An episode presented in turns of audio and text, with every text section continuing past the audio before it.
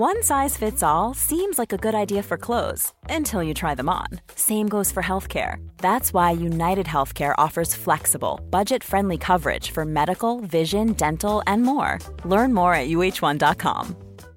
One size fits all seemed like a good idea for clothes Nice dress. Uh, it's a it's a t-shirt. until you tried it on. Same goes for your healthcare.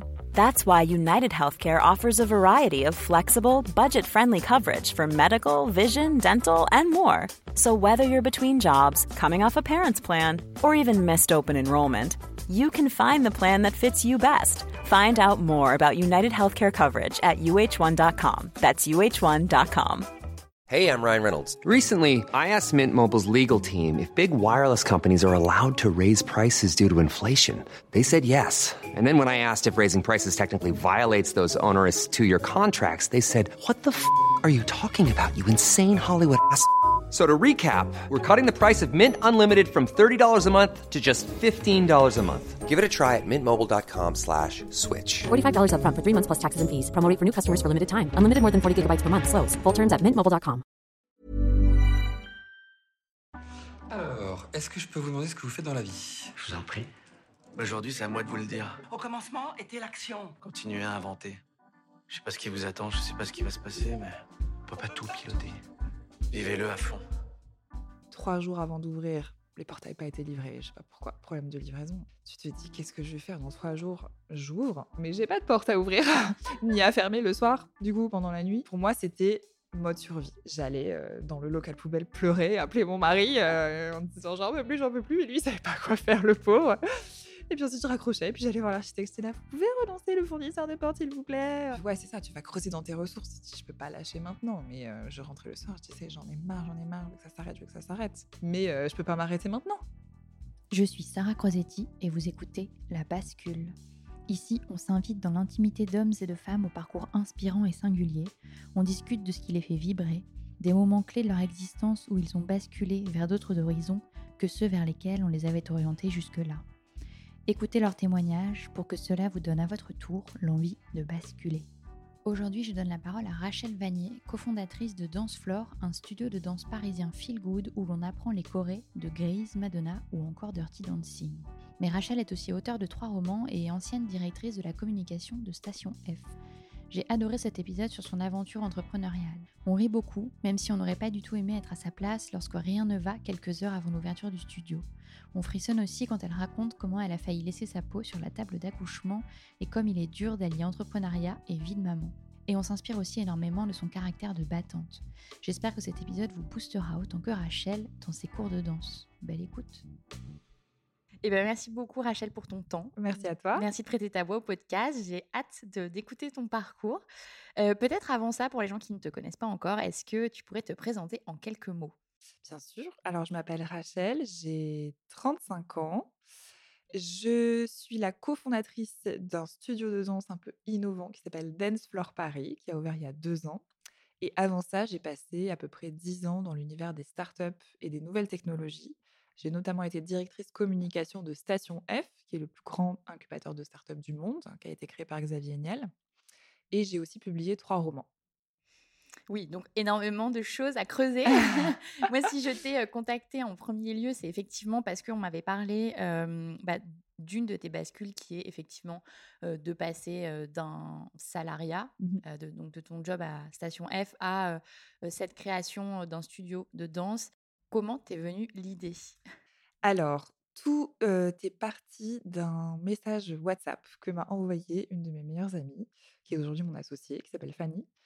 Hum, je ne travaillais plus chez Station F à l'époque, j'avais quitté l'univers du salariat parce que je voulais une bascule. Je savais pas exactement vers quoi j'allais basculer, mais je sentais qu'il fallait que j'ai l'esprit libre pour pouvoir trouver ma vocation future. Et elle, elle était avocate d'affaires. Et un jour, elle écrit sur le groupe WhatsApp de nos copines, comme on a toutes, j'imagine, j'en ai marre d'être avocate, les filles, qui veut monter une école de danse avec moi? Oui, alors tout le monde n'écrit pas ça sur ton groupe de copines. Non, en fait, Fanny et moi, on, avait, on est danseuses amateurs depuis toujours, depuis qu'on est enfant. Euh, quand on s'est rencontrés, on était étudiantes, euh, on a écumé les salles de danse parisiennes euh, toutes les deux à faire des cours. on avait chacune un peu notre style, mais voilà, ça a vraiment été aussi un des ciments de notre amitié. Et, et en fait, toutes les deux, on avait la même frustration des écoles de danse existantes, enfin d'une partie des écoles de danse existantes qui, qui- qui existent depuis très longtemps et qui ont été principalement créées pour former les danseurs professionnels. Donc, il y a une atmosphère assez compétitive. ça n'a pas été refait depuis très longtemps. Donc, en fait, quand il faut arriver 45 minutes avant son cours de danse pour prendre un ticket papier, que tu es 70 dans le cours, que tu n'as aucune considération de la part des professeurs, etc. Quand tu arrives à l'âge adulte, c'est plus quelque chose qui est, acceptable. Et nous, étudiantes, on continuait de faire de la danse, mais une rentrée dans la vie d'adulte, nos carrières étant très prenantes, et elle, en tout cas à l'époque, avait des enfants, c'est plus du tout compatible avec les modes de vie des femmes modernes. Donc, on s'est dit, c'est dommage que ça n'existe pas un lieu où tu puisses faire de la danse dans un cadre un petit peu premium, comme c'est le cas du yoga, comme c'est le cas de la boxe. voilà, c'est comme ça qu'est né le projet. À ce moment-là, euh, donc je ne faisais rien, elle elle était avocate d'affaires. J'étais au désespoir de trouver ce que j'allais faire de ma vie. euh, Mais attends, parce que toi, tu as quitté euh, Station F, mais tu avais un peu de chômage ou tu avais. Oui, en fait, donc comme j'ai toujours écrit en parallèle de ma carrière «corporate» entre guillemets, j'avais envie du temps à l'écriture. Je me demandais si ça allait pas devenir ce qui allait prédominer dans ma vie, mais pour ça, j'avais besoin de temps, de réflexion, de savoir si j'allais me former à quelque chose d'autre. Donc je suis partie de Station F parce que j'ai senti que, c'était le bon moment, que j'avais plus cette espèce de passion, de feu Mmh. que j'avais au début parce que c'était un projet évidemment, hyper intéressant, et voilà, je me suis dit: «Il est peut-être temps de de de laisser la place à quelqu'un d'autre, qui qui aurait plus cette passion pour les startups, l'entrepreneuriat» et puis ouais, j'avais beaucoup donné aussi et j'étais là au au lancement. C'est pas pareil de gérer la com de Station F quand tu crées la marque, la communauté, les outils et tout. Puis une fois que ça, mmh, ça tourne, bon ben, c'est plus le même métier, quoi. Donc je me suis dit: «OK, peut-être que c'est quelqu'un d'autre qui serait plus pertinent pour ce métier-là et moi, ben, je vais prendre un petit peu de temps pour réfléchir». Heu, mais bon, j'ai réfléchi, j'ai réfléchi. Au bout de 8 mois, j'avais exactement 0, heu heu, avancé sur mon projet, donc c'était un peu stressant. J'ai fini mon roman quand même parce que j'en avais j'étais en train d'écrire, j'étais je me tournais pas les pouces toute la journée, j'ai voyagé et cetera. Mais en fait, quand Fanny a envoyé ce message sur le groupe WhatsApp, ça m'avait vraiment fait un moment de, eureka! Heu, alors que, heu, j'avais vraiment j'écumais les offres d'emploi, j'écrivais, je reprenais des cafés avec tout le monde. À chaque fois, j'étais là: «Heu, OK, bon, heu, effectivement, quand j'aurai plus de chômage, il va falloir de toute façon que je paye mon loyer», donc voilà. Mais quand Fanny m'a dit ça, je me suis dit: «Mais c'est une évidence, en fait». Tout ce que j'avais entendu dans les manuels du parfait petit entrepreneur de: «Vous voulez monter une boîte? Hem, trouvez une solution à une frustration personnelle que vous avez ressentie et essayez de voir s'il y a un marché derrière». C'est exactement ça qu'elle me proposait Fanny, c'est-à-dire: «Toi et moi, on a ressenti une frustration pendant des années qui peut être résolue très simplement en en ouvrant un lieu, avec, nos valeurs, notre exigence de qualité. Maintenant, il faut juste déterminer s'il y a plusieurs centaines d'autres nanas comme nous qui sont payées prêtes à payer, je sais pas, 25 € pour, heu, avoir un cours de danse plus qualitatif que celui qu'elles payent actuellement 18 € ou que celui qu'elles ne payent pas parce qu'elles n'y vont plus parce qu'en fait, c'est trop contraignant d'y aller.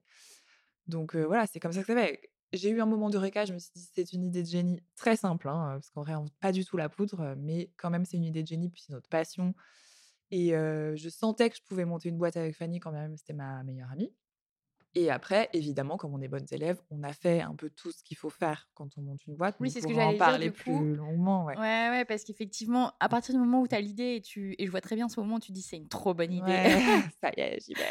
Et il y a plein de gens en fait, c'est marrant parce que dans les nanas avec qui j'échange, il y a plein de de femmes qui passent par ce truc de: «C'est une trop bonne idée» et puis après parfois, pouf, ça retombe parce Ouais. qu'elles se perdent un peu dans des trucs de: «Ah, heu, on m'a dit que ça marcherait pas et puis ça existe déjà» et puis nana, tu vois? Du coup, c'est intéressant de dire donc vous avez cette idée-là et après, comment vous faites? Par quoi vous commencez?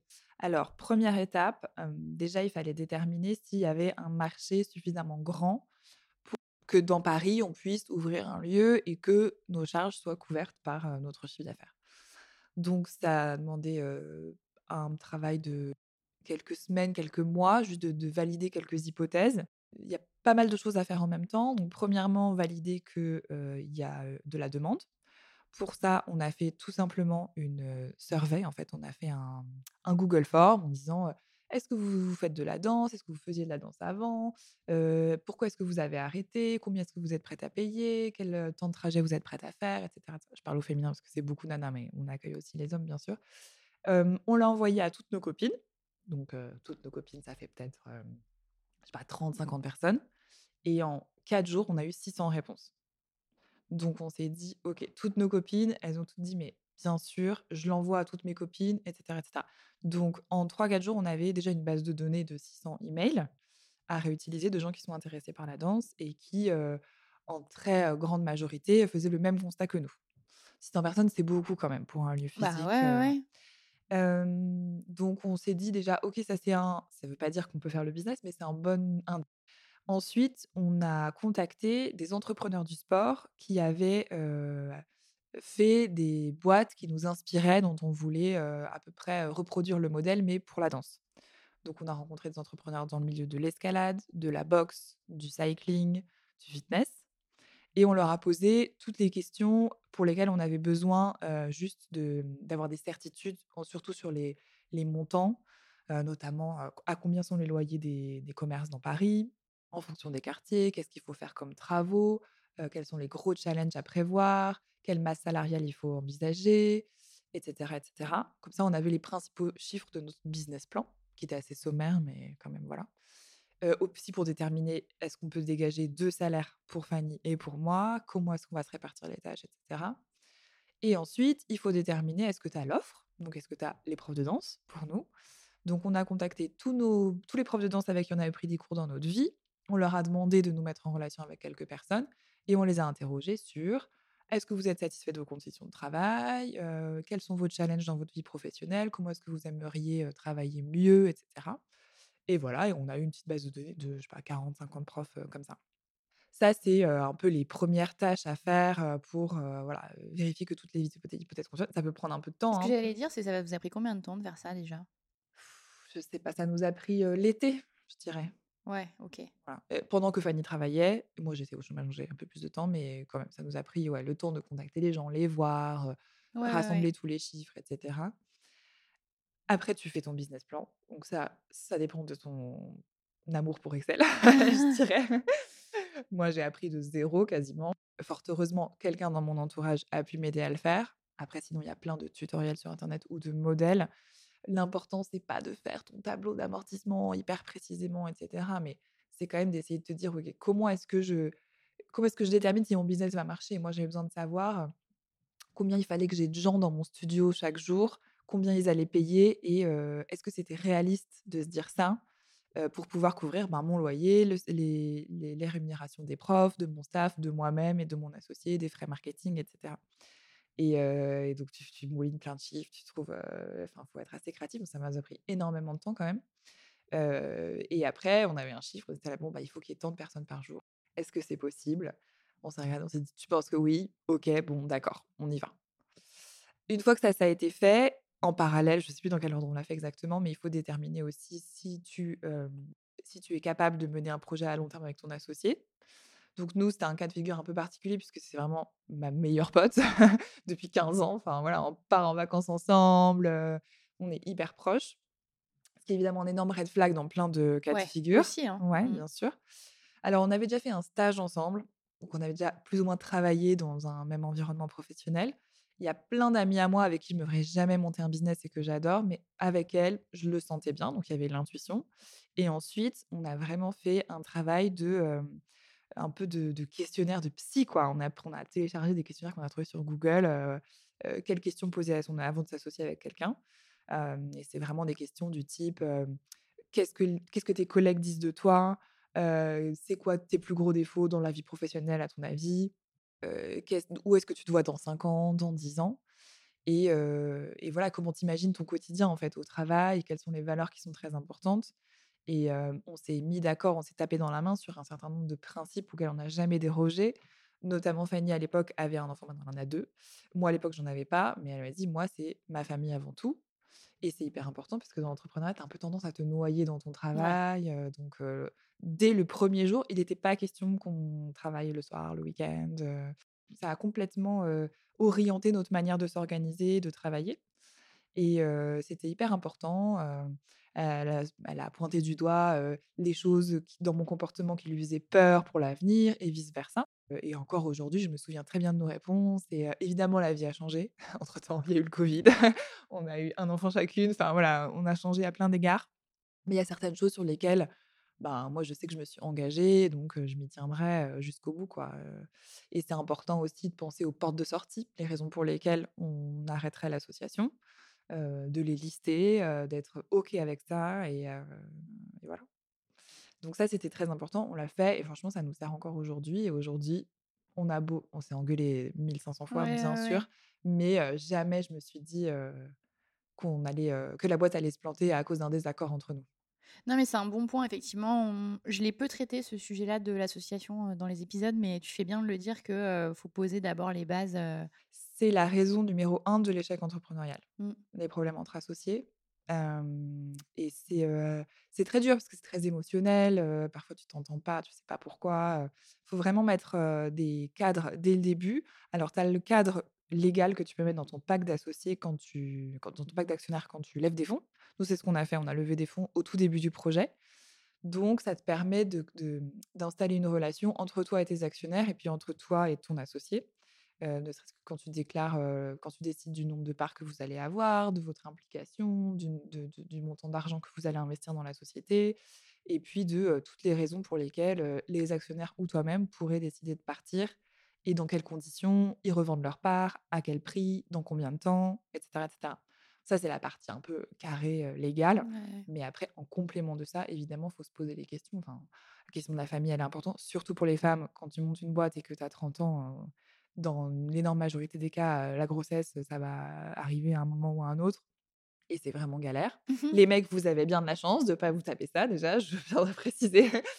Euh, et, puis, euh, et puis plein d'autres choses. Enfin, moi, par exemple, le fait de vivre à l'étranger, c'est important pour moi. Donc, euh, quand tu as un commerce physique, ben, c'est, tu t'y renonces pendant X Ouais. années. voilà, c'est plein de choses comme ça qu'il faut se, il faut se poser.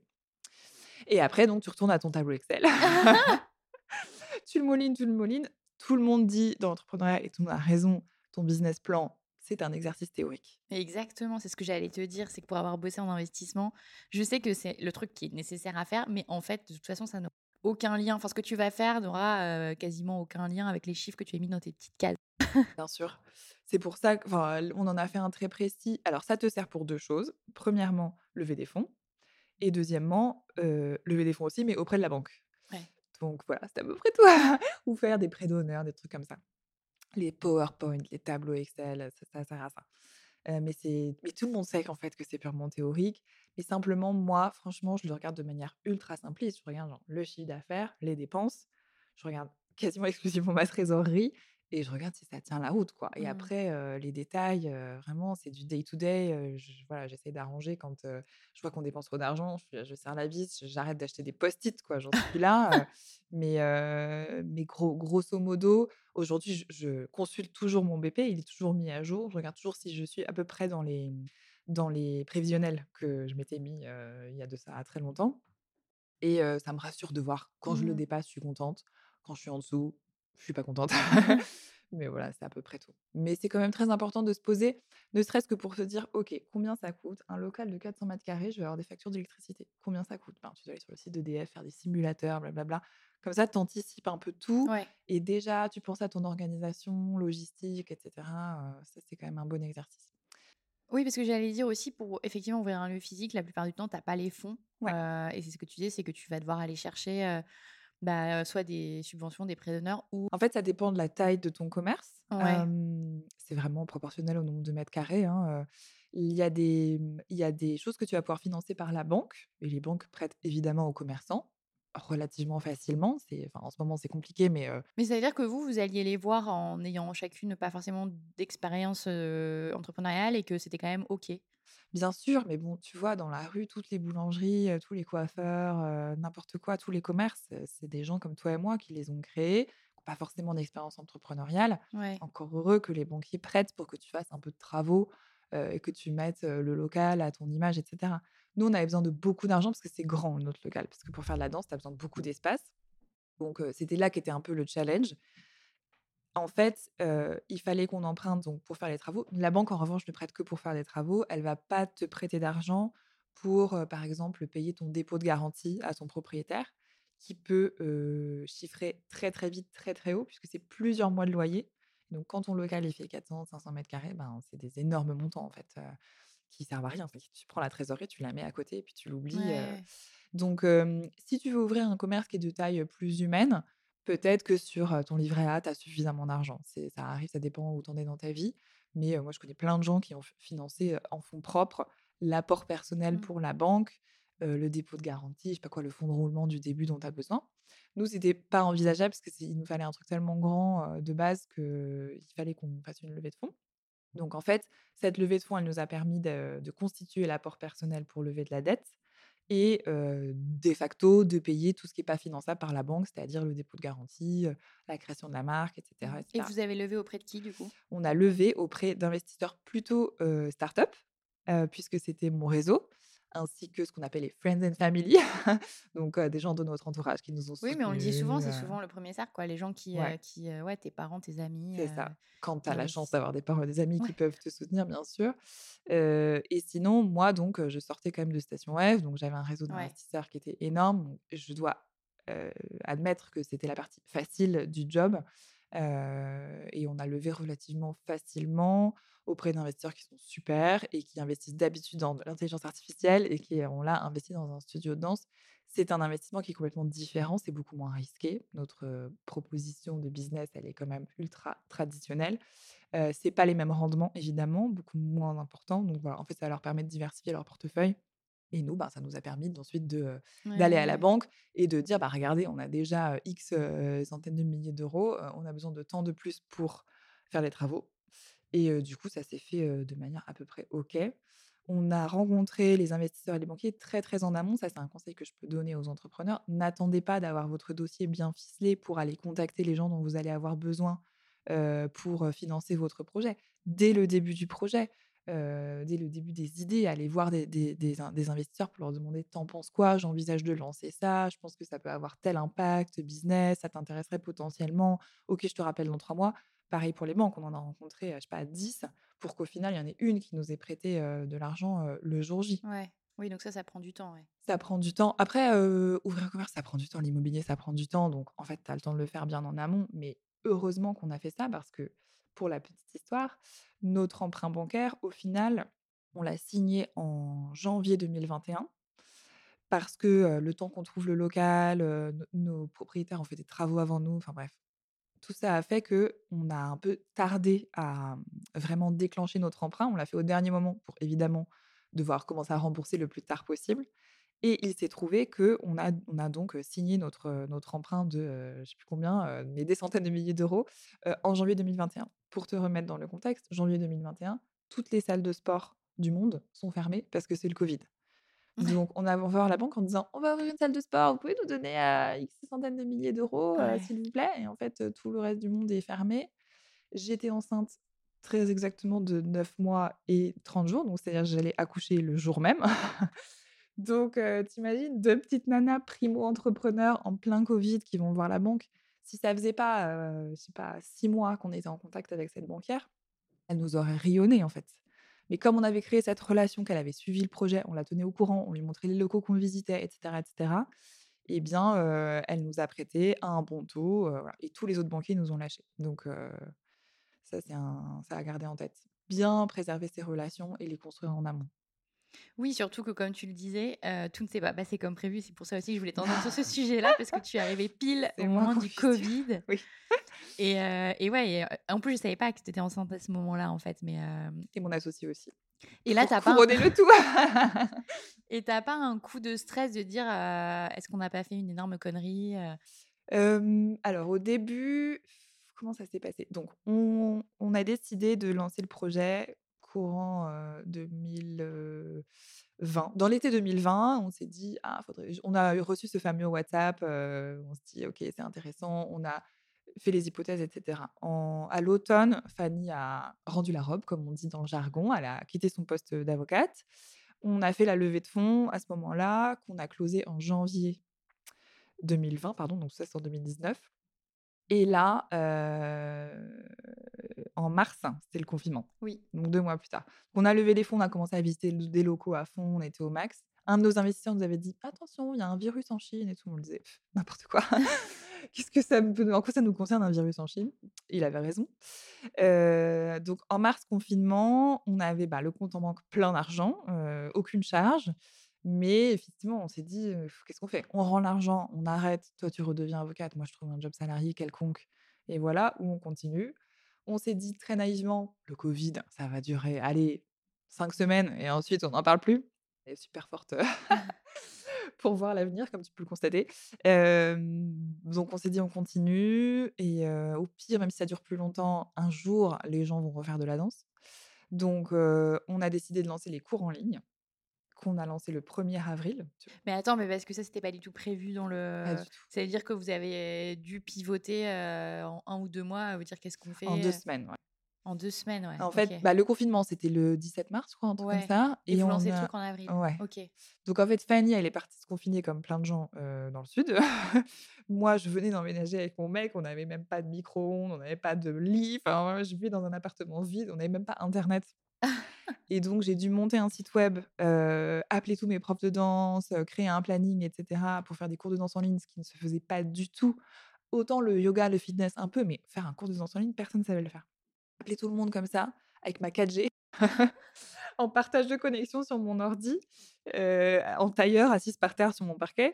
C'était vraiment un peu le garage Microsoft, tu sais.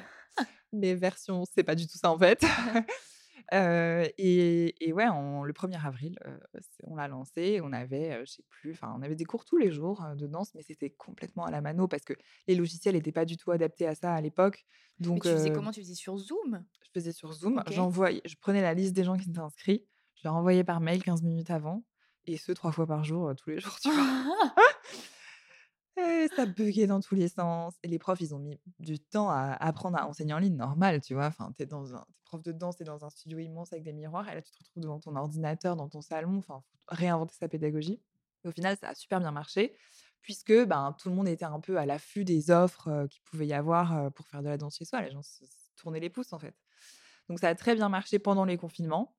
Et vous, c'était quoi le but? C'était juste de pas ne rien faire et faire rentrer un peu d'argent, quoi? Exactement. Ok. Ouais. Et, et, quand même donner du, travail aux profs de danse qui se retrouvaient quand même sur le carreau du jour au lendemain. Ah oui. Ce qui est pas facile. Hein. Euh, donc au moins, on, on les rémunérait. Euh, euh, on apportait un peu de bonheur aux gens qui étaient enfermés chez eux. ça nous a, au final, on a plus perdu de l'argent qu'autre chose au global sur cette année de cours en ligne, mais pas beaucoup. Par contre, on a gagné énormément. On a en apprentissage. On a déjà on a constitué une base de profs géniaux qu'on a ensuite recrutés dans notre studio. On a appris à c'est quoi faire un planning, comment marche le logiciel, comment marchent les logiciels de paiement en ligne, tu ton support client, enfin tout un tas de choses qu'on connaissait déjà avant d'ouvrir le studio et qui nous aurait pris un temps fou en fait si on n'avait pas fait les cours en ligne avant. Donc franchement, c'était pas mal et ouais, pendant les confinements, ça marchait. En dehors des confinements, ça marchait pas du tout. il y avait personne. C'était catastrophique.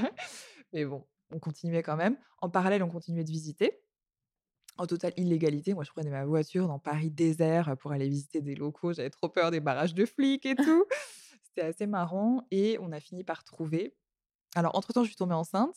Bah, un mois plus tard, c'est un bébé confinement, quoi. En gros, ma fille. Donc, j'étais enceinte, c'était, j'ai dit à Fanny: «Bon, alors c'est pas très pratique, comment on va faire?» elle me dit: «Bon d'accord, on va s'arranger». Ça m'a pas stressée outre mesure, je me dit: «Bon, au pire, enfin, un congé mater, c'est 4 mois, ça va se gérer». Il se trouve que c'est vraiment pas bien tombé en termes de timing pour l'ouverture, mais bon, j'étais très contente, d'avoir un enfant, donc voilà. donc on a visité, on a fini par, trouver le local, dans lequel on est. Ça a mis vraiment beaucoup de temps parce que le, local était à la vente. Donc, en fait, c'était avec le futur acquéreur qu'on négociait. Donc, une vente, dans quelque part, ça prend du temps. Enfin, voilà. Au final, au final on, est, on a visité, on, est, mmh, on s'est installé dans, le, dans les locaux un an après qu'on les visitait. Donc, ah ouais. Mais attends, et toi, pendant ce temps-là, tu as toujours le chômage? Pendant ce temps-là, j'ai le chômage. Et puis, à un moment, quand j'ai plus le chômage, on s'est salarié. D'accord. Parce que tu avais gagné un peu avec les cours en ligne. oui, oui, oui, quand même. Ouais, ouais, Oui, oui. C'est-à-dire qu'on perdait de l'argent au global, mais quand même, on générait du chiffre d'affaires. Mais comment ça, tu perdais de l'argent au global? Ben, parce qu'il fallait qu'on finance nos salaires. Ouais. Il fallait qu'on commence à dépenser de l'argent pour le local. Ah oui, d'accord. Voilà. Et puis Oui, il fallait qu'on paye les profs, ouais, enfin, OK. tu vois? On avait nos charges, qui étaient pas énormes, mais quand même. Donc tu trouves ton local? Donc je trouve mon local, on négocie, pendant ce temps-là, les cours en ligne continuent et en fait, ouais, au moment où on commence vraiment les gros, gros travaux, c'est là que j'accouche. Enfin, en fait, quand on commence à quand on signe notre emprunt bancaire, ça veut dire qu'on peut payer les factures des entreprises qui font les travaux. Ouais. Donc c'est à ce moment-là que j'accouche. J'accouche vraiment, ouais, je suis allée à la maternité le lendemain de de de la signature, de de l'emprunt bancaire et et à ce moment-là, donc Fanny se retrouve toute seule. Donc c'est Fanny qui gère les travaux. Pas de bol pour moi, j'ai un accouchement catastrophique. Donc en fait, je peux pas revenir travailler, heu, 2 mois après comme le font la plupart des femmes, salariées. Ah mais oui, mais je crois que je je t'avais lu, tu avais écrit des choses là-dessus sur les réseaux. J'ai un peu communiqué dessus, oui, bah, notamment parce que depuis j'ai été notamment j'ai perdu beaucoup de sang, donc maintenant j'essaye de faire des appels à dons du sang. «Allez donner votre sang!» C'est très important. Ah mais tu as raison de le faire, hein. Ouais, ouais, Ouais. ouais, ouais, je j'ai offert des livres à des gens qui allaient donner leur sang et tout. J'essaie vraiment de motiver parce que moi, en tant que transfuseuse, je peux plus jamais donner mon sang, de ma vie. Donc voilà, Attends, mais je savais pas ça. ouais. Quand tu reçois du sang, tu ne peux plus donner ton sang? Non. D'accord. Ouais. Donc c'est dommage parce que genre tu tu prends conscience à quel point moi avant j'allais donner mon sang, je réfléchissais pas trop, en fait à l'impact que ça avait, mais quand j'étais sur la table d'accouchement, je me vidais de mon sang et que j'entendais les médecins dire: «Vite, vite, vite, il est où le sang? Il est où le sang?» tu vois? C'est vraiment le truc, en fait, ça sauve vraiment des vies. Pas que dans des cas de figure où moi je m'imaginais, il faut se faire renverser par un bus ou un truc comme ça, mais accoucher, l'hémorragie, la délivrance, c'est la 1re cause de mortalité, maternelle et ça arrive, très souvent, en fait. Mais tu vois, je trouve qu'effectivement, j'étais pas du tout au courant et il y a peu de choses sur le sujet. Oui, bah, c'est vrai qu'on parle peu de la souffrance des femmes, en couches parce que, parce que c'est le patriarcat, quoi et c'est vraiment dommage. Après évidemment, ça fait flipper tout le monde et tout, c'est pas agréable à entendre comme histoire, mais c'est vrai que ça arrive. Tu peux pas faire grand-chose contre, hein, je veux dire, c'est vraiment la faute à pas de chance de d'avoir eu ça, mais moi j'ai perdu, presque 4 litres de sang, sachant qu'on en a 5 à 6 dans le corps. Ah! Donc tu vois, j'étais, au bout de ma vie, quoi et et en fait, tu t'en remets pas en 2 mois. Mais en fait, il se trouve que mon associée était enceinte aussi et qu'au moment où j'étais censée revenir de congé maternité, elle, elle devait partir en congé maternité. Vraiment, on se tapait dans la main et là, c'est là que j'ai vraiment paniqué parce que là, j'ai dit: «Je ne peux pas retourner travailler. Je peux pas gérer un chantier, je peux pas gérer une ouverture». Vraiment, là, j'ai commencé à stresser, j'étais: «Ah mais comment je vais faire?» Et je moulinais, je moulinais. Je lui en parlais pas parce que je voulais pas la stresser à ce moment-là et c'est là que j'ai vraiment eu un peu les chocottes, jusqu'à ce que je rencontre, en fait, une médecin qui m'a ou une, infirmière, parce que tu vois beaucoup de monde évidemment quand tu viens d'accoucher. Elle m'a regardée, elle m'a dit: «C'est inhumain, en fait. Ne retournez pas travailler, ce n'est pas possible». Elle m'a dit: «Réfléchissez. Qu'est-ce que vous pouvez faire qui vous accorde même 1 mois de repos de plus? Si vous prenez quelqu'un en freelance, combien ça va vous coûter? Est-ce que vraiment c'est important dans votre trésorerie? Est-ce que vous pouvez vous permettre?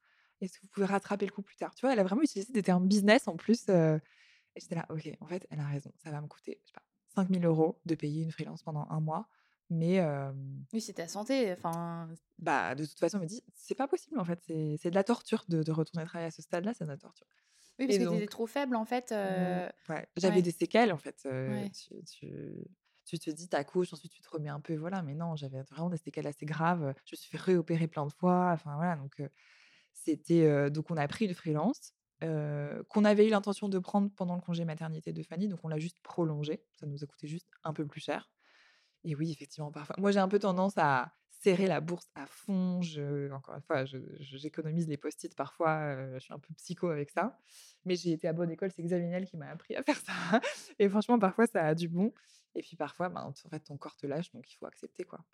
Et donc heureusement qu'il y avait cette personne qui nous a aidés et quand malgré tout, quand Fanny est partie, donc elle on a ouvert, on a fait un soft opening pendant l'été, juillet, juste le mois de juillet et Fanny a accouché le 13 juillet, donc elle était pas là. Et vraiment le mois de juillet et le mois de septembre c'était la big rentrée, fallait absolument lancer tout, là, j'avais pas les chocottes parce que j'étais en mode survie, mais j'étais j'ai vraiment passé un mauvais moment. C'est-à-dire que je me rappelle pas de l'ouverture de mon studio comme d'un bon moment de succès, de réussite, d'aboutissement. Moi, je me disais: «Mais enlevez-moi cette boîte, de des bras, je ne je ne veux plus m'en Ah ouais, occuper», étais ouais, heu, tu en avais marre. Enfin ou bah, j'étais aux urgences le matin, au bureau Ouais. l'après-midi, heu, j'ai je fallait que je prenne 12 000 décisions à la seconde et autour de moi, j'avais soit des freelances, soit des employés qui étaient vraiment de bonne volonté, mais en fait, c'est pas comme ton associé où tu peux te dire, heu: «Toi, tu fais ça, OK, j'ai 100 confiance, ça va être bien fait». Fallait Oui, que je tu check ouais, tout, exactement. que je fasse tout moi-même et puis ton employé, ben, il peut va pas bosser la nuit, il va pas bosser le week-end, et moi, je devais le faire, mais j'avais aucune force pour le faire. Enfin, c'était horrible, vraiment et tout le monde me disait: «Tu es contente? Tu as ouvert?» «Ouais, je suis contente». Ouais, j'étais vraiment, c'était hardcore et et surtout, au final, ouvres et tu te dis: «Bon, heu» ah, on a eu la chance d'ouvrir avec quand même un ex une existence de marque puisqu'on avait des cours en ligne depuis 1 an, on avait une communauté, on avait des profs, on a Oui, j'allais dire, c'est hyper important ça aussi quand tu veux lancer ton projet de comme tu disais, heu, au début, de pas attendre non plus, tu vois, le dernier moment pour communiquer. Ouais, exactement. Nous, on l'a fait un peu contrainte et forcée parce que c'était le covid, mais imaginons le covid n'avait pas existé, ce qu'il aurait fallu qu'on fasse. Organiser des petits événements hors les murs, dans d'autres écoles ou dans d'autres lieux un peu iconiques parisiens pour faire connaître la marque, découvrir le projet. Bah, organiser des ré des réunions d'information, rencontrer un maximum de profs, faire des newsletters, créer du contenu, genre, je sais pas, des tutoriels de danse et cetera. Tout ça, ça nous aurait permis de créer une communauté sur les réseaux sociaux, une newsletter. On avait déjà cette base de données d'email de 600 personnes, du fait de notre étude de marché. Bon, il se trouve qu'on avait fait encore plus que ça, on avait fait des cours en ligne pendant un an, donc on avait vraiment, une grosse base de données, pas trop d'inquiétude sur le fait de remplir, au début. Mais on a fait plein d'erreurs les premiers mois. On était on avait fait un pack d'essai, pas cher du tout et du coup, le premier mois, bah, évidemment, tout le monde prend le pack d'essai, donc les cours étaient pleins. Mais le chiffre d'affaires à la fin du mois, j'étais là: «Ah, ça ne va pas du tout, en fait». C'est catastrophique, c'est-à-dire que non seulement je suis au bout de ma vie, mais en plus, il y a pas d'argent sur le compte en banque. Donc qu'est-ce qui se passe? Enfin, c'était catastrophique et donc là, tu peux pas juste, baisser les bras, tu vois? C'est tu es au tout début du truc, il faut il faut aller chercher au fond de toi-même cette énergie que tu n'as plus. Il faut aller la creuser, creuser pour la ressortir, pour réajuster la barre et ça, c'était hyper dur et dire: «OK, je garde la tête froide, où est le problème? On n'est pas assez cher, je change les prix, heu, ça, ça marche pas, je modifie, là, on dépense trop d'argent, je cut, tant pis». Enfin voilà, plein de choses comme ça et ça, c'était hyper difficile. Mais enfin, tu passes rapidement là-dessus, mais je trouve que ce côté un peu pragmatique, c'est quand même clé pour le vivre. Moi aussi, tu vois, au quotidien, je trouve ça parfois compliqué quand tu as la tête dans le guidon de dire OK, heu, on panique pas ou Ouais, tu vois, tout enfin, d'ailleurs, rien ne se passe comme tu as prévu généralement rien. et je trouve ça difficile d'acquérir ces réflexes de dire, heu: «En fait, maintenant je je je comprends que tout ce que je planifie ne se passera pas comme je le veux» et tu vois, du coup, je me mets dans un mode, heu, à chaque fois, flexibilité comme tu le dis, Ouais, pour ouais. chaque paramètre d'aller voir ce qui va pas, réajuster. L'agilité, je pense que c'est vraiment fondamental, et je pense que c'est vraiment un, mmh, comment dire? Une, une, réflexion à avoir sur soi-même, une quête d'identité qu'il faut avoir avant de se lancer, de se dire: «Est-ce que j'ai tendance à être un peu rigide et à être un peu bornée et à toujours vouloir avoir raison et à être, vraiment affectée quand il y a quelque chose qui se passe pas comme je veux?» Alors l'entrepreneuriat, c'est pas fait pour vous? Enfin franchement, c'est, je pense qu'il y a d'autres qualités, par exemple, on dit toujours: «L'entrepreneur, il faut qu'il soit optimiste et cetera». Moi, franchement, je suis pas quelqu'un d'optimiste du tout, au contraire. Je veux plutôt toujours en noir, j'aime bien me plaindre, j'aime bien bitcher, donc vraiment, c'est pas trop ma qualité et pourtant, je sais pas si je suis une bonne entrepreneur, mais en tout cas, je suis entrepreneur depuis 3 ans et ma boîte, elle est rentable et tout, donc j'ai au moins réussi ça. En revanche, je sais que je suis très agile d'esprit et si on me dit, «Il y a tel problème, ça va pas du tout», bah, je vais me plaindre, je vais dire: «Ah c'est relou, j'en ai marre, les gens ils comprennent rien, heu». Je vais dire: «Bon OK, maintenant qu'est-ce qu'on fait?» et ouais, j'ai toujours le nez dans les chiffres, vraiment, hyper régulièrement, j'essaie de trouver des solutions et c'est vrai que je me laisse pas abattre et j'ai pas besoin qu'on vienne me tirer quelque part pour le faire. Moi, je suis la locomotive et je me mets en mouvement, heu, en to totale autonomie. Donc ça va. Mais c'est vrai que quand, dans ta vie personnelle ou dans ta santé, ben, tu as des problèmes, c'est hyper difficile et et si on on on prend un peu de hauteur et qu'on réfléchit à d'un point de vue un peu plus macro sociétal, l'entrepreneuriat, c'est beaucoup plus dur pour les femmes parce que, ben, j'ai, une chance sur, X, milliers de me faire renverser par un bus. En revanche, sur la table d'accouchement, ben, heu, il y a beaucoup de chances que j'ai des problèmes de santé et beaucoup de femmes, dans cette tranche d'âge, c'est-à-dire dans la fleur de l'âge professionnel, vont décider de faire des enfants Et tant mieux, il y a beaucoup d'accouchements qui se passent bien et, et de postpartum qui se passent bien, mais il y a aussi énormément d'accouchements qui sont très difficiles physiologiquement. le fait de gérer un nouveau-né, c'est très dur. Et, et quand tu as une boîte en même temps, rien n'est prévu dans la société pour t'aider, en fait. Tu à égalité parfaite avec les hommes. c'est toi et toi-même et comment tu t'es organisé et si tu as de la chance dans la vie, si tu as un peu d'épargne pour faire face. Et ça, c'est vrai que je trouve ça un petit peu dur. Oui, je suis d'accord que par rapport à quelqu'un qui est salarié, tu as, tellement de déséquilibre quand tu es femme entrepreneur et que tu effectivement es enceinte. Ouais. Tu as beaucoup moins de sécurité, d'aide, de confort. ouais. Tout dépend de toi. Et, et oui, il n'y a rien qui est spécialement prévu. Après, je n'ai pas de solution à proposer particulièrement parce que c'est vrai que c'est toi qui dois prendre les décisions. Donc, c'est pas évident. Mais en tout cas, je pense qu'en parler et envoyer des warnings sur ça, c'est important parce qu'on a souvent envie de se reconvertir vers la trentaine, moment où aussi la plupart des gens ont envie de fonder des familles. Donc c'est un paramètre, c'est une contrainte supplémentaire à prendre en compte quand on est une femme. C'est-à-dire, ok, je veux des enfants, d'accord. Il y a des femmes qui disent, moi je m'en fous, je bosserai, j'ai pas envie de congé mater et tout, c'est très bien. Mais il est possible que tu changes d'avis une fois que tu as ton nouveau-né dans les bras, parce qu'en fait, ça change tout dans ton monde, etc. Moi, c'est ce qui s'est passé. Moi, je me disais, je t'inquiète, je vais prendre un petit congé mater ça me saoule de façon de m'occuper des nouveau-nés. c'est bon, je la verrai le soir, pas de problème. Je l'ai tenu en main, j'ai dit, je veux être femme au foyer tout de suite, en fait. J'adore, c'est ma passion. je veux m'en occuper à H24. Et aujourd'hui, je suis à temps partiel pour pouvoir m'occuper de ma fille, tu vois? Genre, jamais pensé, moi, le mois à 29 ans, ça n'aurait jamais imaginé que je dise ça à 35. Donc, tu peux changer d'avis, tu peux avoir des problèmes de santé. Enfin, il y a plein d'aléas. Et moi qui suis assez prudente, je, je m'étais dit, OK, qu'est-ce qui se passe si ma boîte fait faillite? S'il y a, je sais pas, les gilets jaunes encore, le Covid encore, des trucs comme ça. J'avais un petit peu anticipé, mais j'avais pas pensé à ces aléas-là pour moi mmh. en tant que femme. Donc voilà, à prendre en compte. Il te faut plus de matelas de trésorerie que les hommes. Il te faut un entourage familial et amical et professionnel plus solide que les autres.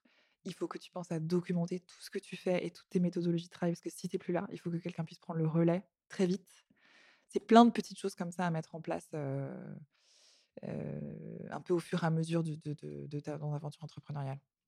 c'est des très bons conseils. Ouais, le process, moi aussi, on m'en parle beaucoup. dire commence à écrire pour chaque tâche que tu fais ce que tu fais. Et effectivement, tu as, vraiment raison. C'est qu'à un moment, déjà, soit tu seras. Enfin, c'est si tu as un problème dans l'urgence, mais surtout aussi si à un moment tu dois recruter des gens et on le souhaite à, tous les gens qui créent des entreprises. C'est de ne pas tout faire tout seul pendant des années. Non, non, non. Donc, très ça important. Te, ça te force à le faire quand tu recrutes, ça c'est vrai que c'est pratique. Et, et, quand tu es tout seul, tu te dis jamais je vais dédier du temps à ça, ça n'a aucun sens. C'est clairement pas ta priorité. Non, voilà, si tu peux le faire, c'est bien. Nous, il se trouve qu'on a recruté assez vite, donc en fait, j'ai été obligée de le faire. Enfin, je dirais que j'ai mal géré, moi, ce mmh. côté-là. mais si c'était à refaire, effectivement, je, me donnerais ce conseil-là, idéalement. Est-ce qu'il y a des moments, donc tu disais que tu es quand même dans l'agilité, la flexibilité, tout ça, mais est-ce qu'il y a quand même des moments où tu as eu envie de baisser les bras, où tu as eu des moments difficiles dans cette aventure et comment tu as fait pour maintenir le cap? Ah ben, bien sûr. Enfin, la fin du chantier, trois jours avant d'ouvrir, on n'avait pas de porte, par exemple. Les portes n'avaient pas été livrées. Je sais pas pourquoi. Problème de livraison. Tu te dis, qu'est-ce que je vais faire dans trois jours? J'ouvre, mais j'ai pas de porte à ouvrir, ni à fermer le soir, du coup, pendant la nuit comment je vais faire? Ben, comment je fais? Je dis, c'est pour moi, c'était mode survie. C'est-à-dire, j'allais dans le local poubelle pleurer, appeler mon mari en disant j'en peux plus, j'en peux plus. Et lui, il savait pas quoi faire, le pauvre. Et puis ensuite, je raccrochais. Et puis j'allais voir l'architecte. là, vous pouvez relancer le fournisseur de portes, s'il vous plaît? Et les portes ont été livrées une demi-journée avant et installées à la va-vite. Et c'était la, c'était la merde de partout. En fait, quand tu es vraiment acculé comme ça, bon, ben, et que tu es tout seul parce que ton associé, elle est pas là, tu, tu, tu ouais, c'est ça, tu vas creuser dans tes ressources. Je peux pas lâcher maintenant, mais je rentrais le soir, je disais, j'en ai marre, j'en ai marre, je veux que ça s'arrête, je veux que ça s'arrête. Bien sûr, j'avais grave envie de baisser. Je le disais d'ailleurs, je dis, j'en veux plus cette boîte, ça me saoule, mais je peux pas m'arrêter maintenant. On a dépensé tout l'argent, on a zéro argent qui rentre.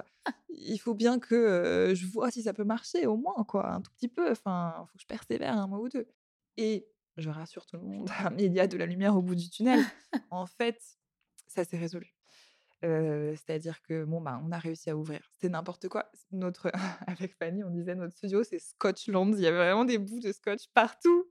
Les câbles électriques tenaient avec du scotch. Enfin, c'était n'importe quoi. On en avait trop marre. Mais bon, on en riait.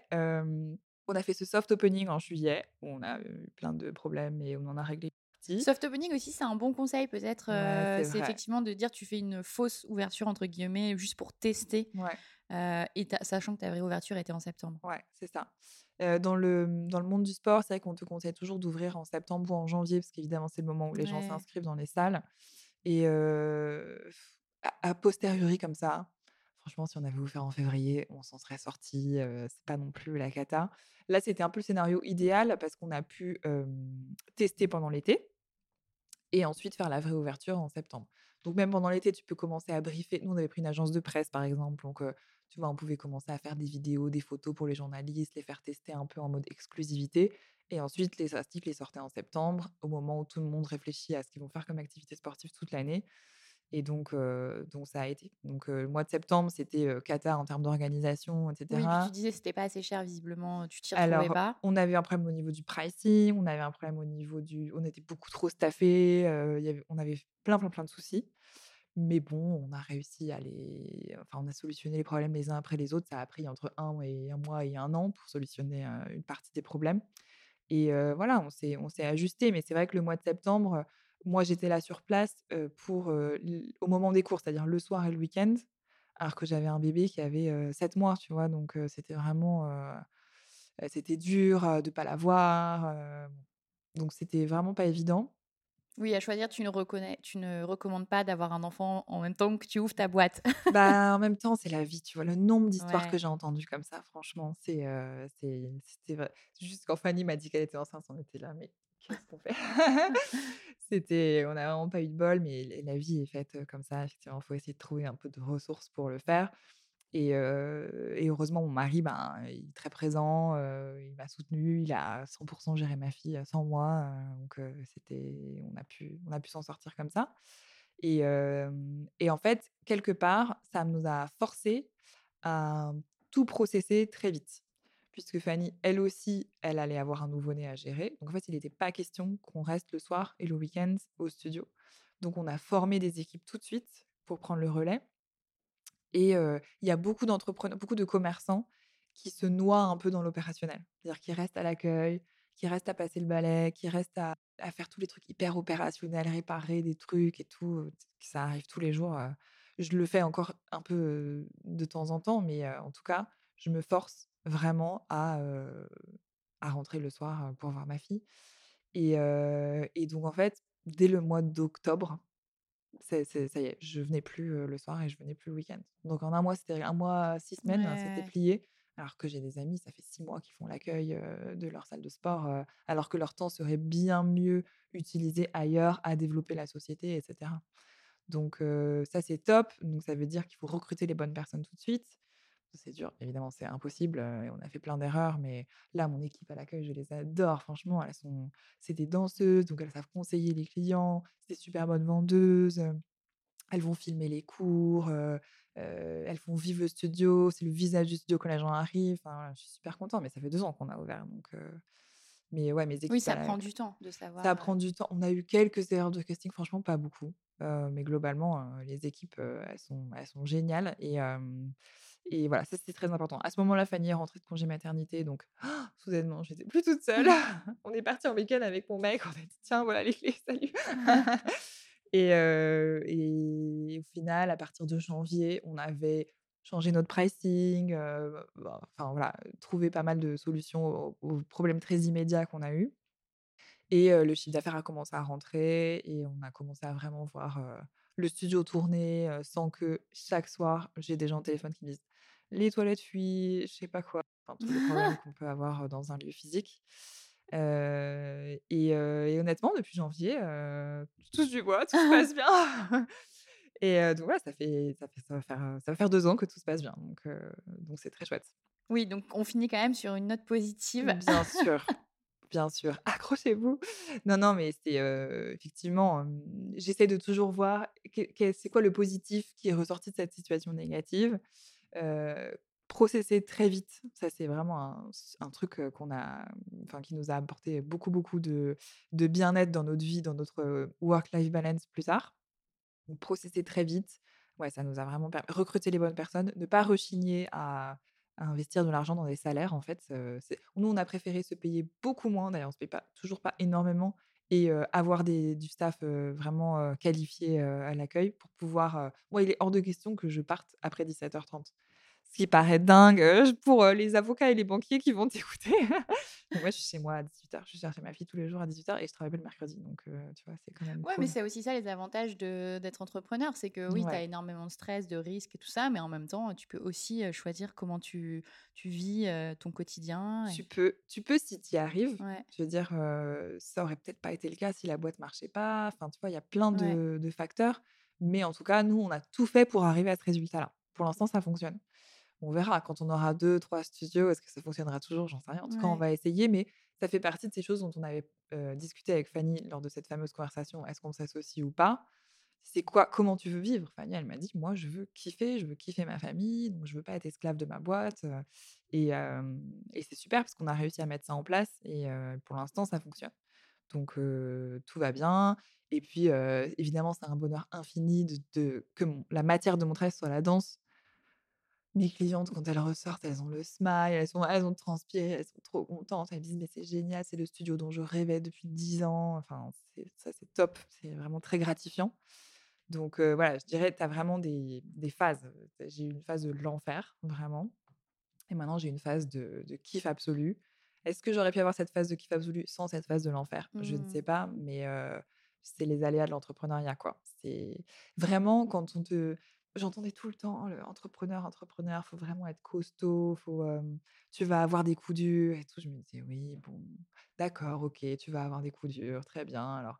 Mais bien même mes investisseurs m'avaient posé la question, «Il y a qui dans ton entourage? C'est qui les gens sur qui tu peux compter?» tu vois? Et je me disais: «Ah c'est quoi cette question trop bizarre?» en fait, c'est hyper intéressant parce que si tu peux pas compter sur ta famille, si tu peux pas compter sur tes amis, ton ton compagnon, c'est quand même, c'est seul avec toi-même, c'est vraiment mmh. pas facile, quoi. Donc, c'est un, c'est vraiment un projet qui, qui impacte ton entourage de monter ta boîte. Et, et puis, t'as beau te dire, est-ce que je suis solide? Oui, bon, je suis à peu près solide, je devrais pouvoir monter une boîte. Et après, t'as, des as le Covid. Donc, la crise mondiale qui t'arrive dessus. Ok, que je suis toujours solide Bon, on va essayer, d'accord? Ensuite, tu as un bébé, tu es là, oh, ça va être dur, je vais pas dormir, mais c'est pas grave. Ensuite, tu manques de crever sur la table d'accouchement, tu es là, là, comment ça commence à faire beaucoup? Donc, je m'imaginais pas que ce serait aussi difficile, alors que j'ai bossé 10 ans dans l'entrepreneuriat et j'ai des milliers d'histoires d'échecs entrepreneuriales ou de galères entrepreneuriales en tête. Et malgré ça, je m'imaginais pas à quel point ça allait être dur. Donc, tu vois, c'est un truc c'est quand même très spécial. Mais, mais aujourd'hui, j'ai la vie de rêve. Donc, c'est quand même appréciable. oui, c'est ce que tu peux. J'allais te demander justement le conseil que tu avais envie de donner pour les femmes qui nous écoutent et qui ont envie de lancer un projet. Mais du coup, ça va peut-être rejoindre un peu ce que tu disais, c'est que c'est dur et en même temps, il y a aussi la lumière au bout du tunnel un jour. Bah, il faut essayer. J'ai plein de conseils à donner, mais je dirais, premièrement, vraiment essayer de se rappeler pourquoi tu l'as fait et c'est quoi la vie dont tu rêves. Pas la boîte dont tu rêves, mais c'est quoi la vie dont tu rêves? Comment tu t'imagines ta journée, comment est-ce qu'elle sera structurée, qu'est-ce que tu veux que ton travail t'apporte comme gratification émotionnelle, sociale, etc. Combien tu veux gagner d'argent, enfin, toutes ces choses-là, c'est hyper important. Et c'est quoi ce sur quoi tu peux transiger ou pas? moi, je voulais gagner beaucoup d'argent. Au final, j'en gagne pas énormément. Moi, c'est pas grave, je transige, je gagnerai plus d'argent plus tard, peut-être. Mais c'est des choses comme ça, il faut se poser la question, les noter quelque part et puis revenir dans les moments de galère et se dire, OK, bon, il va falloir que je transige sur ça, c'est pas grave, mon objectif, c'est toujours ça. Dans six mois, je vais y arriver, dans un an, je vais y arriver. Après, vraiment s'entourer, s'entourer à fond. Nous, on a un pool d'entrepreneurs du sport avec qui on interagit tout le temps, qui nous aident vraiment beaucoup des amis qui sont entrepreneurs dans d'autres secteurs aussi, qui m'aident qui prennent des conseils au quotidien. Et je prends beaucoup de temps chaque semaine pour prendre des cafés, des déjeuners avec d'autres gens, discuter. Parfois, ça sert à rien, mais parfois, c'est vraiment hyper utile. et puis, aux femmes, aux femmes, ben, je redirais ce que j'ai dit au début, c'est-à-dire, si vous voulez des enfants, réfléchissez bien à l'organisation de votre vie, et puis réfléchissez en amont à des choses auxquelles tu ne penses pas du tout quand tu n'es pas enceinte Ça va être quoi ton mode de garde? Tu veux rentrer à quelle heure chez toi le soir? Est-ce que tu veux te mettre à temps partiel? Est-ce que tu veux allaiter Heu et en fait, combien de temps? Et du coup, ça veut dire que tu auras la fin de ta grossesse, plus ton postpartum, plus ta période d'allaitement. Comment tu veux gérer ton travail? Heu, si tu veux travailler continuer de travailler au même rythme, comment tu gères, heu, avec ton mari, avec, heu, ton ton ou ta partenaire, tes modes de garde et cetera? C'est des trucs hyper opérationnels, mais il faut un peu les anticiper et nous, on fait beaucoup, l'exercice ça, c'est encore une fois parce que je suis pas très optimiste. On fait beaucoup l'exercice du worst case scenario qui m'a beaucoup aidée d'un point de vue psychologique quand, tout allait très mal. Le worst case scenario, c'est vraiment qu'est-ce qui peut arriver de pire? Donc, tu peux mourir, ça c'est le pire. Et puis ensuite, beaucoup moins grave, ta boîte peut se casser la gueule. Mais déjà, c'est beaucoup moins grave. Déjà, tu dis ça: «OK, ma boîte peut se casser la gueule». Qu'est-ce que ça veut dire pour moi? Combien de temps je peux vivre et payer mon loyer si ma boîte se casse la gueule? Qu'est-ce que je dois rembourser comme dette? Nous, on on est caution personnelle de notre emprunt bancaire, dans une certaine mesure. La BPI France, est caution d'une partie et nous, on est caution d'une partie. Donc moi, dès le début, je me suis dit: «OK, si ma boîte se casse la gueule demain, il faut que je rembourse X milliers d'euros tous les mois pendant, heu, 20 ans», par exemple. Est-ce que c'est acceptable? Oui, je peux le faire. Si je prends un job salarié, je peux le faire. OK, donc maintenant, j'enlève ce problème de ma tête. C'est plus un souci, en fait. J'arrête de stresser pour ça. Je sais que c'est OK. Tu vas devoir, virer des gens, tu vas devoir rendre ton local, combien ça va te coûter et cetera. Enfin, toujours, ça revient toujours à une question d'argent, grosso modo, hein, mais en gros, c'est ça, le worst case scenario, toujours s'imaginer: «C'est quoi le pire? C'est quoi le pire? C'est quoi le pire? À quelle échéance? Combien ça va me coûter et est-ce que je peux y faire face? Oui ou non?» et ça, dans les gros moments de catastrophe où je pleurais dans le local poubelle, en appelant mon mari, je raccrochais, j'étais là: «OK, je ne suis pas dans le worst case scenario. Pour l'instant, j'ai juste pas de porte pour ouvrir mon studio, mais ma boîte n'a pas ne s'est pas cassée la gueule, donc on va trouver des solutions» et voilà et c'est difficile parce que le pendant la journée, éveillée ou en discutant avec des gens, tu peux réfléchir à ton worst case scenario de manière rationnelle et effectivement, tu te rends compte que, ben, déjà, il y a pas mort d'homme, heu, à la fin du jour et heu et tout est une question d'argent et ça, ça ça s'étale dans la vie et c'est pas très grave. Mais quand ça te réveille à 2:00 du mat et là, la rationalité, elle a disparu. Et là, tu as l'impression que tu vas mourir alors que pas du tout, vraiment, tu as l'impression que c'est catastrophique et que l'univers va s'effondrer parce que tu as pas de porte pour ouvrir ton studio demain, alors que c'est vraiment, faux. Et c'est ça le plus difficile à à gérer, je trouve. Et ça, beh, ça m'a demandé, plusieurs mois de travail sur moi-même pour apprendre à gérer mon stress pour que ces réveils nocturnes-là, ils disparaissent. Et aujourd'hui, ils ont disparu, donc c'est possible. Mais heu, voilà, j'ai donné plein de Non, conseils, tu non, voulais une réponse courte, ça fait 1/4 d'heure que je parle, désolée. Non, non, franchement passionnant, j'aurais encore 1000 questions à te poser, mais je vais essayer tourne. de ouais. Dernière question rituelle pour toi, Oui? qu'est-ce que tu peux conseiller aux gens qui ont envie de basculer? Je dirais d'en parler autour d'eux. Faut pas avoir honte, faut pas se dire, «Qu'est-ce que les gens vont penser de moi Ouais, mais si» ça, c'est pas à double tranchant parce que parfois, tu as des gens qui te dissuadent ou qui projettent leur peur sur toi aussi. Justement, c'est là que tu testes si ton truc, il est solide ou pas. Nous aussi, on nous a dit, «Une école de danse, vous allez vous épuiser à chercher des locaux dans Paris, c'est la galère». C'est vrai, c'est galère. Bah, on s'est pas épuisés, on l'a fait. C'est non, moi, je trouve que c'est vraiment, justement, c'est un bon test. Tu en parles autour de toi, il y a les oiseaux de mauvais augure, comme on dit, qui vont casser ton ambition et heu, si, ton ambition, elle est cassée tout de suite, peut-être qu'elle était pas très solide si au contraire, tu te dis: «Il a tort, moi, je suis sûre de moi», bah, tu es encore plus renforcée dans ton projet. Heu, personne va te piquer son idée, t'inquiète, il y a pas de problème et les gens qui vont te cheer up, qui vont vraiment soutenir ton ambition, bah, c'est sûr qu'ils vont t'apporter quelque chose. Un autre contact à rencontrer, un bon conseil, un podcast à écouter, des trucs comme ça donc heu, faut vraiment en parler, en parler, en parler et il y en a aussi qui vont te donner des conseils, qui sont difficiles à entendre mais comme ça, tu les auras entendus, et peut-être, tu pourras éviter de reproduire les mêmes erreurs que d'autres ont reproduit. Moi, j'essaie de beaucoup communiquer sur les erreurs qu'on a faites pour éviter que d'autres gens tant mieux pour eux s'ils les reproduisent pas, enfin, au contraire, heu, faut essayer de se soutenir, quoi et il je trouve que dans le milieu de l'entrepreneuriat, il y a un très bon, très bon esprit autour de ça. Les gens se rencontrent beaucoup, très volontiers. Tu peux contacter quelqu'un de but en blanc sur LinkedIn et lui dire: «Voilà, j'ai un projet, on peut en parler», ben, on s'appelle, on prend un café. Moi, je fais ça quasiment toutes les semaines. J'ai quelqu'un au téléphone qui veut monter un projet entrepreneurial, mais c'est avec plaisir. Je partage mes chiffres, je partage, la vraie vie, heu, c'est pas du tout un souci Et, et voilà, nous, c'est ce qu'on a fait au début. Et je pense que c'est très bien d'en discuter pour enrichir le projet, le confronter à la réalité. Et voilà, il faut juste essayer de d'enlever la vanité de tout ça, quoi. De, de, regarder d'une manière un peu avec la tête froide, et pas se vexer si on te critique. voilà. Ah, c'est très clair. Merci beaucoup. Merci à toi. Et les next steps, j'allais dire, pour le studio, c'est, comme tu le disais, potentiellement d'en ouvrir d'autres. Oui, on cherche. Si vous êtes agent immobilier, appelez-moi. on cherche activement. On voudrait ouvrir au moins un ou deux autres studios dans Paris. Parce qu'on a beaucoup de gens qui font le déplacement depuis assez loin, depuis l'ouest. On est dans le 11e actuellement. Euh, qui demande beaucoup de temps de métro. On a beaucoup de demandes dans l'ouest parisien. Il n'y a pas beaucoup d'écoles de, danse qui, qui, ont le même modèle que nous dans Paris, donc il y a vraiment de la place. Et il y a de plus en plus de gens qui ont envie de danser. C'est vraiment. C'est trop cool de danser, quoi. Nous, on apprend les chorés de Britney Spears, de Beyoncé. Enfin, c'est des cours vraiment fun, lâcher prise. De Grise aussi, il n'y avait pas un truc un peu. Fait les films de danse. Ah, c'est ça. Grise, Dirty Dancing. dance, flash dance. non, on fait tous les styles, mais avec ce fil rouge de tu vas kiffer, c'est dans la bienveillance, personne ne se juge, il y a tous les corps, il y a tous les âges, il y a tous les niveaux, et, et ça c'est très précieux, et en fait, pour moi, mais moi aujourd'hui, du coup, je danse énormément, comme, comme quand j'étais enfant, comme quand j'étais ado. Et, et, ça me fait un bien fou, quoi, parce que je rentre dans le studio. La danse, ça te mobilise de la tête aux pieds. Tu bouges, tu dois, tu dois être concentré sur la chorégraphie. On te dit attention, tes pieds, tes genoux, tes hanches, ton ventre, tes épaules, ta tête, ton regard, l'interprétation scénique et tout. Donc, tu ne peux pas penser à ta tout doux et ta liste de courses pendant un cours de danse, c'est impossible. tu es dans la musique, tu es dans l'atmosphère et tout.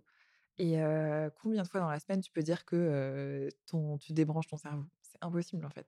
Même quand tu es devant Netflix et que tu ouvres dans un bon bouquin, en background, tu penses toujours à quelque chose. Moi, la danse, c'est le seul moment où je peux déconnecter réellement. Et en plus, ça me fait faire du cardio, ça me muscle, je libère des endorphines, c'est génial. c'est vraiment trop cool. Moi, j'adore la danse et j'ai envie qu'un maximum de, danse, de gens dansent dans Paris le plus possible. bah, D'ailleurs, n'hésite pas à, redire le site, le nom du site. Oui, c'est Dance Floor Paris. Dance Floor Paris, ok. Je remettrai le lien dans la description du podcast pour toi te suivre à titre perso, s'il y a des gens qui veulent en savoir plus sur toi, c'est quoi? C'est Insta, ton réseau principal? Oui, je dois dire que je suis plus très active, mais sur Instagram. Ouais, sur Instagram en tout cas, si quelqu'un, oui, bien sûr. Si quelqu'un a besoin de conseils, euh, qui n'hésite pas à m'envoyer un message sur LinkedIn, sur Insta, avec plaisir. Super. Merci beaucoup, Rachel. Merci à toi. Pour retrouver toutes les références et les ouvrages abordés dans ce podcast, rendez-vous dans la description du podcast ou sur le compte Instagram La Bascule Podcast. Et si vous avez aimé, n'hésitez pas à laisser 5 petites étoiles ou un mot doux sur Apple Podcast. À bientôt pour de nouveaux épisodes de La Bascule.